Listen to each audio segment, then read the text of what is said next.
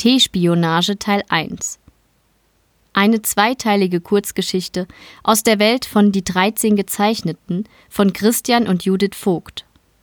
Spoilerwarnung. Die Geschichte spielt zwei Jahre nach der Trilogie.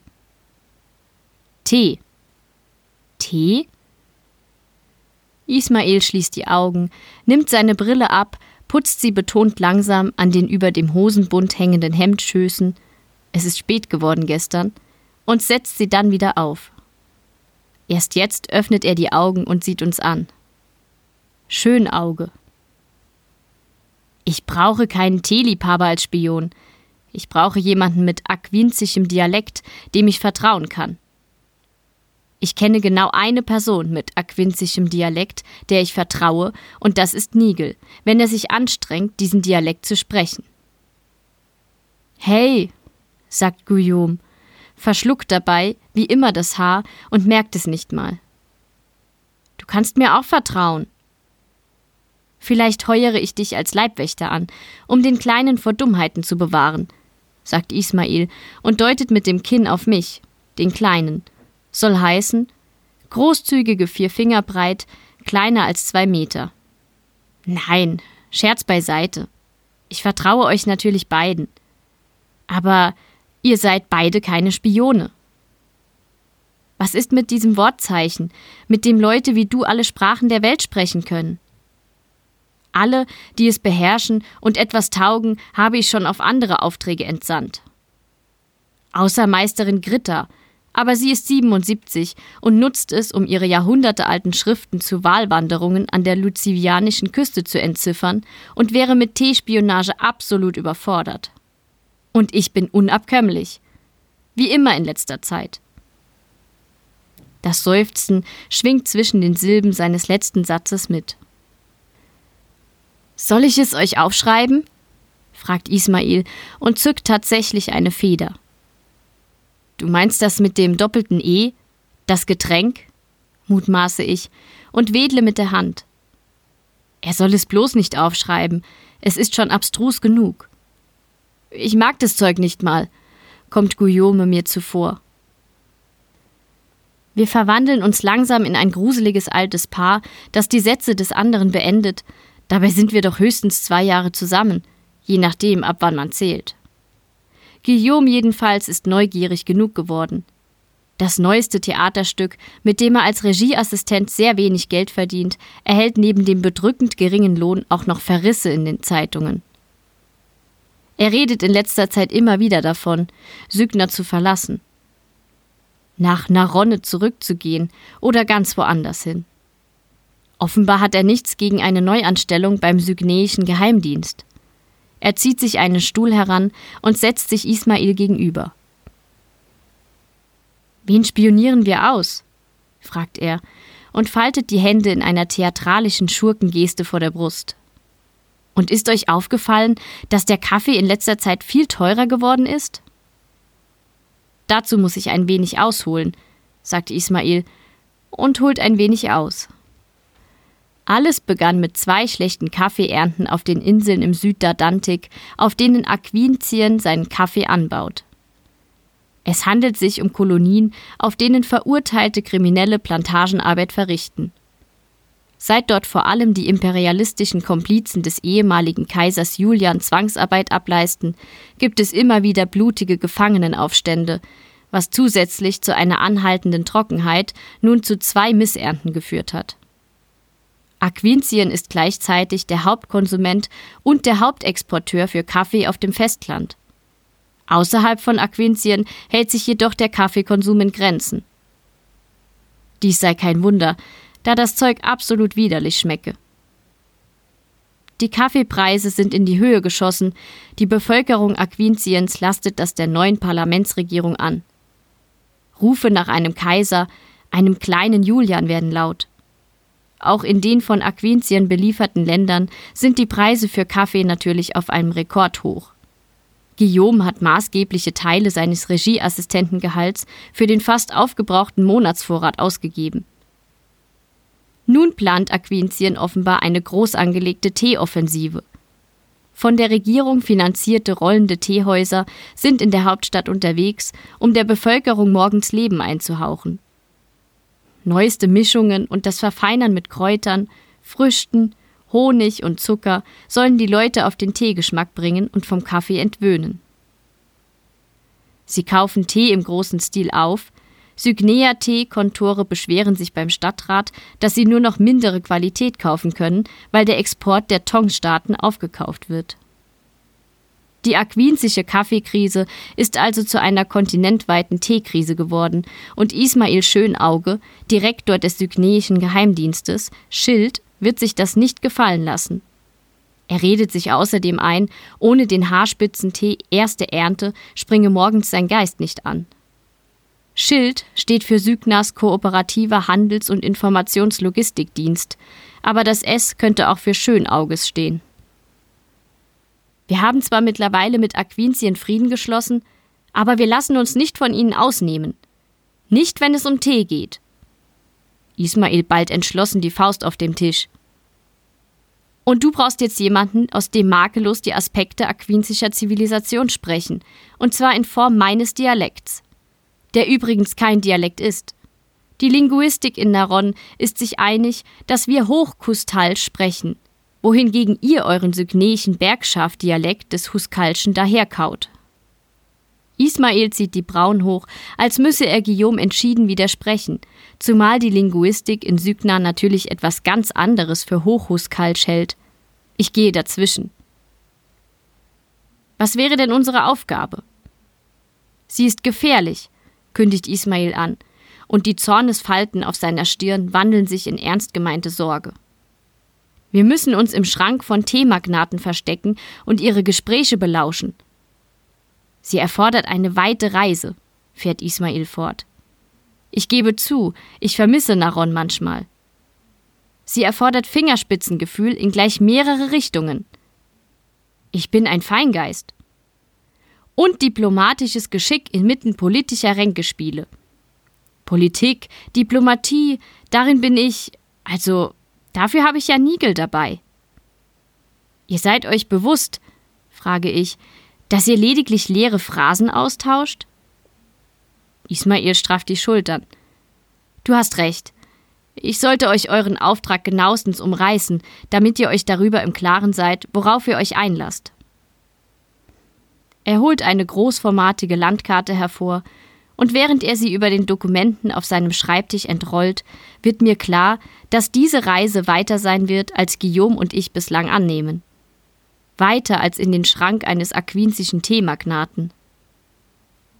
Ismails Finger sucht über einem Teil der Karte, der mir sehr fremd ist. Zu meiner Verteidigung. Ich bin nur vier Jahre zur Schule gegangen. Und weit im Osten liegt.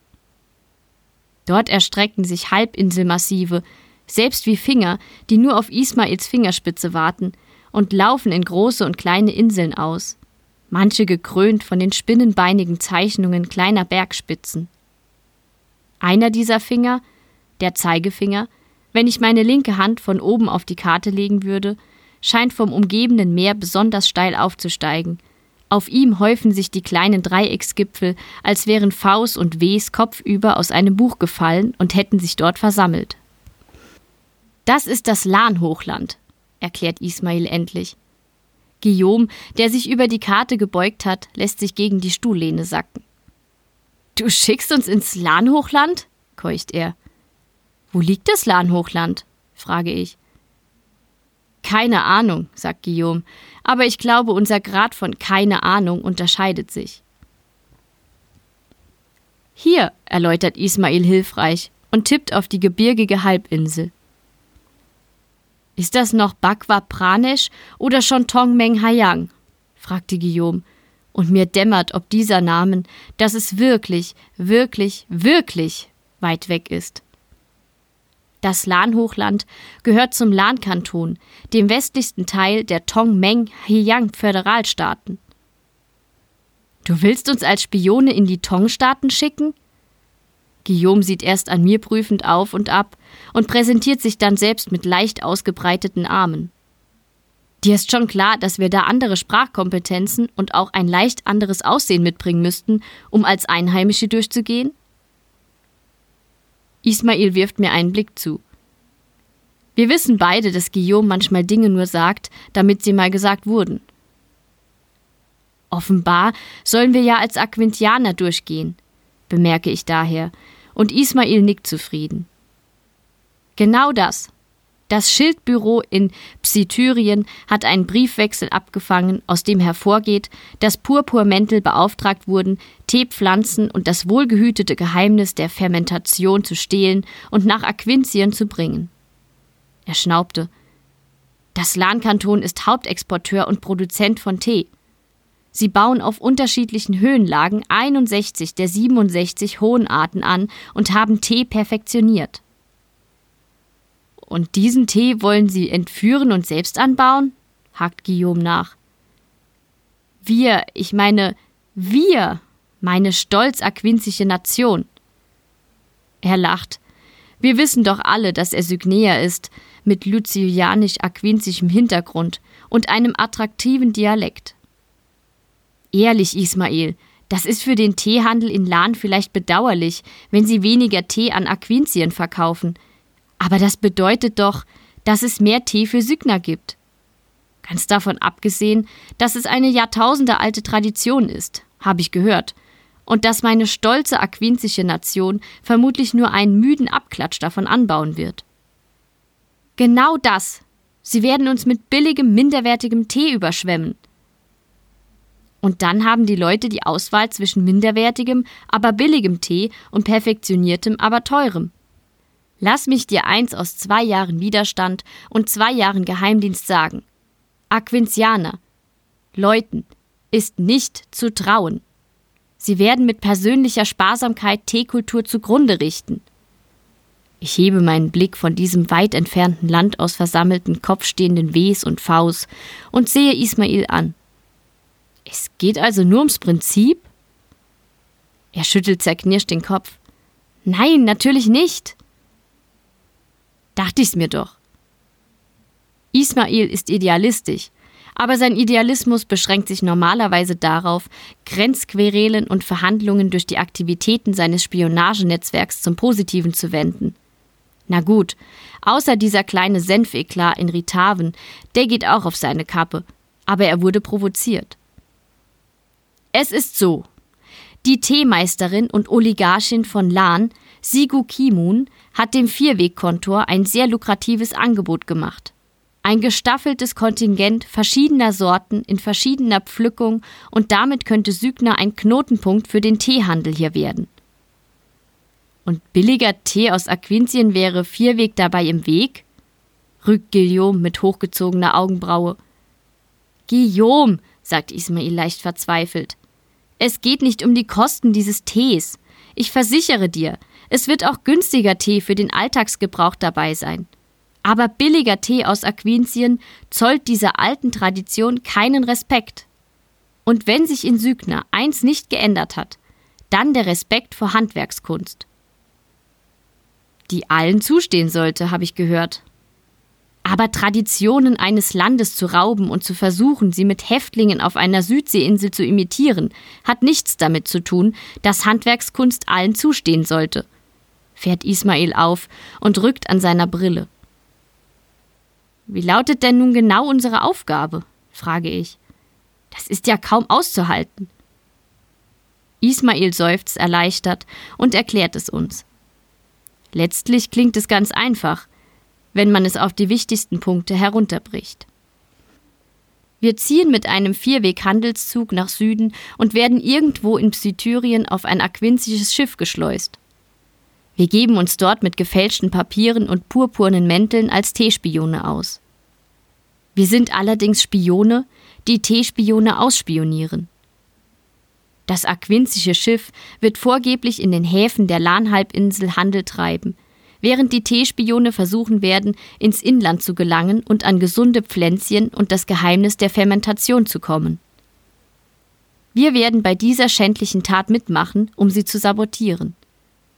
Die Pflänzchen müssen auf dem Weg zurück verdorren, die Aufzeichnungen zur Fermentation des in Lahn Rottee genannten schwarzen Tees müssen verloren gehen. Wenn möglich, sollen wir die örtlichen Behörden darüber informieren, auf welchem Weg Informationen um Pflänzchen nach außen gelangten, damit sie diese Lücke schließen können.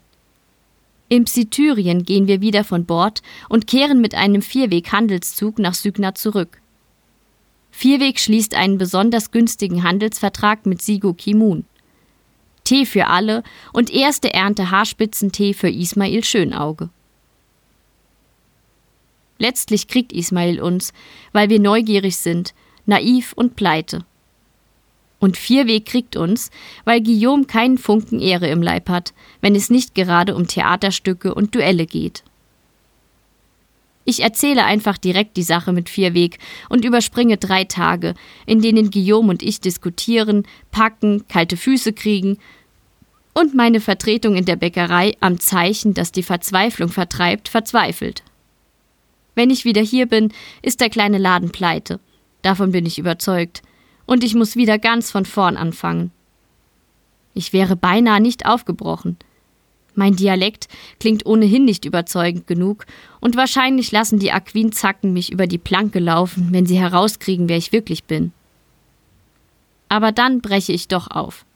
Weil ich Guillaume nicht allein gehen lassen kann, aber er hat sich schon entschieden. Und wirklich, er braucht jemanden, der verhindert, dass er erschossen wird. Wir kennen das ja.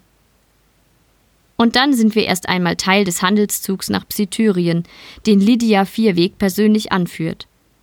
Sie hat ihre wilden Freibeuterinnen-Tage hinter sich gelassen, verbringt aber so viel Zeit wie möglich außerhalb Sygnas. Sie trinkt abends gern Wein und bringt allen Mitreisenden Piratenlieder auf Falke bei. Und in so einer Situation findet auch das folgende Gespräch statt, bei dem sich Guillaume direkt von meiner Seite in Vierwegs Tasche begibt. Zum Glück haben wir keine Weinknappheit. Dann wäre vermutlich längst ein Krieg ausgebrochen. Diese Kaffeekrise, in die sich Aquintien manövriert hat. Ein Jammer. Zum Glück sind alle zu müde für Krieg. Ja, mein Vater versucht bereits, sich alternative Quellen zu erschließen. Es gibt Kaffeeanbau auf dem Südkontinent, aber bislang keine Handelsverträge so weit in den Norden. Sie produzieren offenbar ziemlich genau die Menge, die sie selbst brauchen, und bereiten ihn ganz anders zu. Ja, aber die Bohne ist dieselbe. Ich kenne die Zubereitung noch aus Luciva. Sie ist so stark, dass ich meine Eltern nach einer Tasse eine ganze Nacht wachgehalten habe. Tee kann einfach nicht mithalten. Sage ich auch immer. Apropos Tee. An diesem Punkt werde ich hellhörig. Ich habe ein Angebot von meinem Vater für euch. Es wird gefährlich, an Bord der aquinzischen Handelsschiffe zurück nach Psityrien zu kommen. Wenn sie herauskriegen, dass ihr für das Verdorren der Pflanzen zuständig seid, dann murksen sie uns ab. Ich mache euch das Angebot eines Vierwegschiffes für die Rückreise, zusammen mit ein wenig Reisegeld. Das klingt komfortabel. Guillaume. Willst du etwa von Aquinzacken aufgeknüpft werden? Von was für einem Reisegeld reden wir denn hier? 175 Gulden für jeden von euch. Hier folgt eine lange, ratlose Pause mit ausführlich getauschten Blicken. Ihr könnt meinem Vater allerdings einen Gefallen dafür tun. Wir sind in Ismails Auftrag hier und wir lassen uns nicht von deinem Vater beste ein Gefallen. Das klingt doch nicht so, als würden wir Ismails Auftrag damit in Gefahr bringen. Mein Vater würde es sehr begrüßen, wenn ihr ihm das Wissen um den Anbau und die Fermentierung zusammen mit einer fortpflanzungsfähigen, qualitativ hochwertigen Teepflanze, egal welcher Züchtung, mitbringen könntet in der Tat nicht nur begrüßen, sondern Transport und Handgeld davon abhängig machen, natürlich. Vergiss es. Warte, warte, warum? Es geht nicht nur ums Prinzip, aber auch Handwerkskunst, Guillaume, und die Achtung davor. Hast du das Gespräch mit Ismail wieder vergessen? Ich habe die unwichtigen Teile wieder vergessen. Ja, wenn wir die Teepflanzen, die die Aquinzacken stehlen, vernichten und das Wissen darum entwenden und dabei gleichzeitig eine Teepflanze aus Lahn schmuggeln, dann haben nicht nur die Aquinzacken Grund, uns aufzuknüpfen, sondern auch die Beamten in Lahn. Meinen Hals für Ismail riskieren ist eine Sache, aber ganz sicher nicht für Lydias Vater, der ein profitgieriger Wolf ist. Das ist er, aber es ist ein großzügiges Angebot. Nein. Es ist nur für alle Fälle, Nigel. Sieh mal. Sollte die aquinsische Teespionage doch glücken, ihr werdet sie sicherlich nicht für alle Ewigkeit verhindern. Sollte Aquinsien der Anbau gelingen, wird Aquinsien den Teemarkt dominieren. Und sollte das geschehen, wäre Sygner gewappnet. Mein Vater kann sicherlich Höhenlagen irgendwo in der bekannten Welt finden, in denen ein experimenteller Anbau glücken würde, nur falls es notwendig sein sollte. Sygner ist die Teekultur wichtig. Wir ehren sie, verstehst du? Und weil wir sie so sehr ehren, wäre es perfekt, wenn wir eine Art sicherer Verwahrungsort für die Teekultur des Lahnhochlandes wären. Dann holt euch die Genehmigung der Lahn-Teebauern, statt Teespion Spione zu entsenden, die selbst Teespionage betreiben sollen. Natürlich, wie ihr wollt. Das werde ich meinem Vater so kommunizieren. Danke für den netten Abend. Ich werde jetzt schlafen gehen. Sie geht ein paar Schritte. Guillaume starrt mich von der Seite an, aber ich versuche das nicht zu bemerken. Ach, Guillaume, ich habe meinen Mantel liegen gelassen. Ja, dieser da. Würdest du ihn mir bringen? Klar. Die Sätze, die sie bei der Mantelübergabe wechseln, befinden sich außerhalb meiner Hörweite. Danach starrt Guillaume mich nicht mehr an, sondern weicht diesmal meinen Blicken aus. Ich habe es jetzt also mit einem T-Spion, Spion-Doppelagenten zu tun. Ismails gefälschte und mit einem gefälligen Wortzeichen versehenen Papiere haben es irgendwie geschafft, uns wie Kuckuckseier in die aquinsische Spionageexpedition einzuschleusen. Um ihrerseits nicht ausspionierbar zu sein, kommt die Besatzung dieses Schiffes auf mehreren See- oder Landwegen hier an und wird erst in Pleibos vollständig zusammengestellt. Unser Kurs wird uns von Psythyrien erst durch eine Meerenge, dann die Küste entlang bis ganz zum Südzipfel Bakwa Praneschs führen. Danach geht es aufs offene Meer, vorbei an einigen Inseln bis zu den Tongmeng Hayang Halbinseln. Dabei werden wir immer wieder Häfen anlaufen, um unsere Tarnung als Handelsfahrer aufrechtzuerhalten. Insgesamt verläuft die Überfahrt tatsächlich wie geplant, ohne besondere Vorkommnisse. Nun ja, Jedenfalls, wenn man die Maßstäbe anlegt, die für eine Aventüre mit Guillaume und mir an Bord gelten. Ein paar erwähnenswerte Dinge sind da schon. Den Rest der Expedition treffen wir im torkelnden Philosophen, einer Hafenkneipe in Pleibus, von wo aus uns eine Schaluppe, die Lieselotta unter der Flagge eines erfundenen Handelshauses nach Osten bringen sollte. Die anderen Männer und Frauen auf geheimer Mission sind wie das Schiff selbst, unscheinbar, langweilig, durch und durch gewöhnlich. Perfekte Spioninnen und Spione. Ganz im Gegensatz zu uns. Wir, also vor allem Guillaume, fallen auf wie Pfauen im Taubenschlag. Dennoch hätte das nicht unbedingt bedeuten müssen, dass wir Misstrauen erregen. Spione kennen einander oft ohnehin nicht. Leider befindet sich ausgerechnet in dieser kleinen Schar eine Agentin des purpurnen Büros, die bereits Bekanntschaft mit Guillaume und mir gemacht hat. Sie auf der richtigen Seite von Schlössern und Riegeln, wir auf der falschen. Witzig. Ihr seht aus wie diese beiden Revolutionäre in Naron, sagt sie, nachdem sie uns im Philosophen stundenlang über mehrere Krüge Bier hinweg angestarrt hat. Ach, haha, das hören wir oft antwortet Guillaume und entschärft die Situation damit erst einmal. Am nächsten Morgen erscheint sie dann leider nicht pünktlich zum Ablegen. Das Zechgelage muss sie offenbar geschafft haben.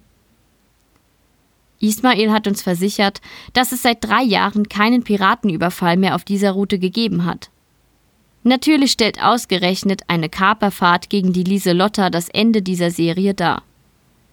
Sie kommen mit kleinen Booten, die unser Schiff umschwirren wie Fliegen und entern uns. Ich erinnere mich gerade rechtzeitig daran, dass Guillaume jemanden braucht, der verhindert, dass er erschossen wird. Oder erdolcht. Oder aufgeschlitzt. Oder sonst wie niedergemacht. Wir kennen das ja. Dieser Moment ist jetzt gekommen. Guillaume steht mitten an Deck und schlägt mit einem Belegnagel wild hierhin und dorthin und vertreibt die Angreifer. Dennoch wäre er von sage und schreibe drei Freibeuter niedergestreckt worden, wenn ich nicht dreimal mit der Pistole geschossen und dazwischen zweimal nachgeladen hätte. Jedenfalls ist es unglaubliches Pech, sich ausgerechnet ein Schiff voller kampferprobter Geheimagenten für eine Wiederaufnahme des Piratengeschäfts ausgesucht zu haben. Danach ziehen wir ohne Verluste auf unserer Seite weiter. Vorbei an einem Haufen hilflos mit Armen und Beinen rudernder Piratinnen und Piraten in den Trümmern zerfetzter Boote. Dann ist da noch dieser kleine Praneschi-Hafen, in dem wir neues Schwarzpulver erwerben, um unsere Bewaffnung wieder auf den Vorpiratenzustand herzustellen. Guillaume und ich sind einander und unsere Mitreisenden ein wenig leid, so dass er auf die Suche nach interessanten weiblichen Begegnungen geht und ich auf die Suche nach interessanten männlichen Begegnungen. Letzteres bedeutet ja in fremden Städten meist, dass ich erstmal einen Überblick benötige, wo zum Beispiel Kasernen oder Künstlerviertel sind. Glaub mir, beides untrügliche Hinweise.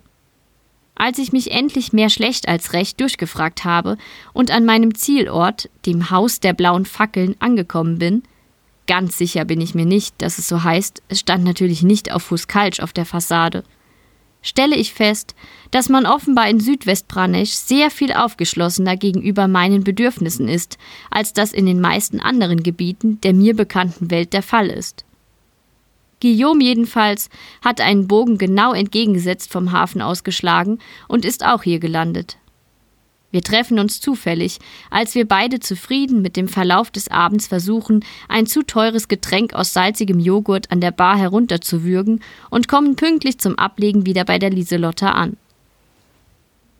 Heikel wird es, als mir Guillaume an Deck eine spitze Bemerkung über einen unserer Mitspione ins Ohr flüstert, worauf ich irgendeine mir mittlerweile entfallene Entgegnung laut herausbruste. Alle starren mich an. Verdammt, was habe ich gerade gesagt? War es irgendetwas Schwules? In der antiquierten Gesetzgebung Aquintiens steht auf unsere Beziehung schließlich immer noch Zuchthaus. Egal, was man jetzt in Südwestpranisch davon halten mag. Oder schlimmer noch, habe ich etwa einmal nicht auf meinen Dialekt geachtet? Guillaume rettet jedenfalls den Tag, indem er brüllt: Genau so! Und einen lautstarken Lachanfall bekommt, als hätte ich etwas unglaublich Lustiges gesagt. Ich lache, dann lachen alle. Gerade noch mal Glück gehabt. Dennoch ruhen jetzt sicher ein paar misstrauische Augen auf uns. So etwas darf nicht noch einmal vorkommen. Das fatalste Missgeschick der Reise ereilt uns in Fyestalin, dem letzten Zwischenhalt vor Lanwan, unserem Zielhafen. Wir sind so froh, endlich wieder festen Boden unter den Füßen zu haben und so beschwingt von den Eindrücken, von denen man sonst nur in Zeitungen liest oder in Geschichten hört, dass wir das Naheliegendste tun und von Reisschnaps beseelt von einer Schenke zur anderen wandern. Noch eine. Und noch eine, bis wir in der letzten versumpfen. Ich glaube, wir benehmen uns nicht ganz den örtlichen Sitten gemäß, aber man nimmt es uns hier in der Hafenstadt offenbar nicht allzu übel. Sie erhalten schließlich an mehreren Orten eine Gratisvorstellung von Guillaumes erfolglosem Theaterstück mit ihm in allen Rollen, außer der des krummen Müllers. Den spiele ich. Als der restliche Reisschnaps schließlich zusammen mit der Scham übers eigene Verhalten im Schädel dröhnt und wir uns zurück an Bord der Lieselotta begeben, steht die Sonne längst hoch über dem Hafenbecken. Das Schiff ist ohne uns weiter gesegelt.